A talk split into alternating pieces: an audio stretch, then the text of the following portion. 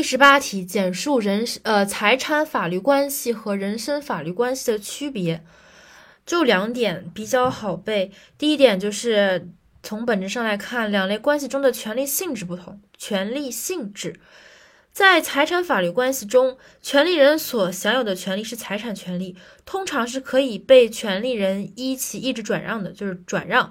而在人身法律关系中，权利人所享有的权利是人格权或身份权，这些权利与权利主体的人身不可分离。权利人一般不能将其转让给他人，例如姓名权的权利人是不能把姓名权转让给其他人的。当然也有例外，如营业法、盈利法人的名称权就可以转让。这里强调的是权利性质，就是一个可转让，一个不可转让。一个是具有财产性质的，一个是人身性质与人身不可分离的，这是不能转让的。而这个财产权利一般是可以一起一直进行转让的。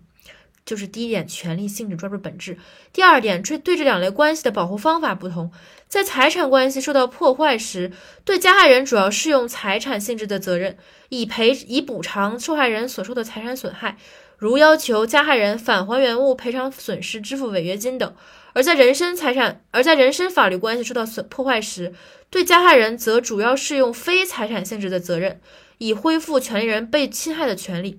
如要求加害人赔礼道歉啊、消除影响等。当然，如果侵犯人身法律关系的行为给权利人造成了物质利益损害，也可以对加害人适用财产性质的责任。但这种性质的财产责任形式并不是保护人身法律关系的主要方法。总结一下，就是第一点是权利性质是本质，第二点保护方法这个也比较好的记，因为一般大家都能想到保护方法的问题。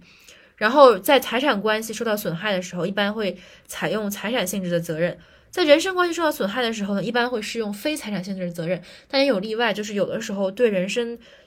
有关系进行物质利益损害的时候，也可能会对。加害人适用财产性质责任，但这都不是主要的，主要对于人身性质的损害，还是要承担非财产性质的责任。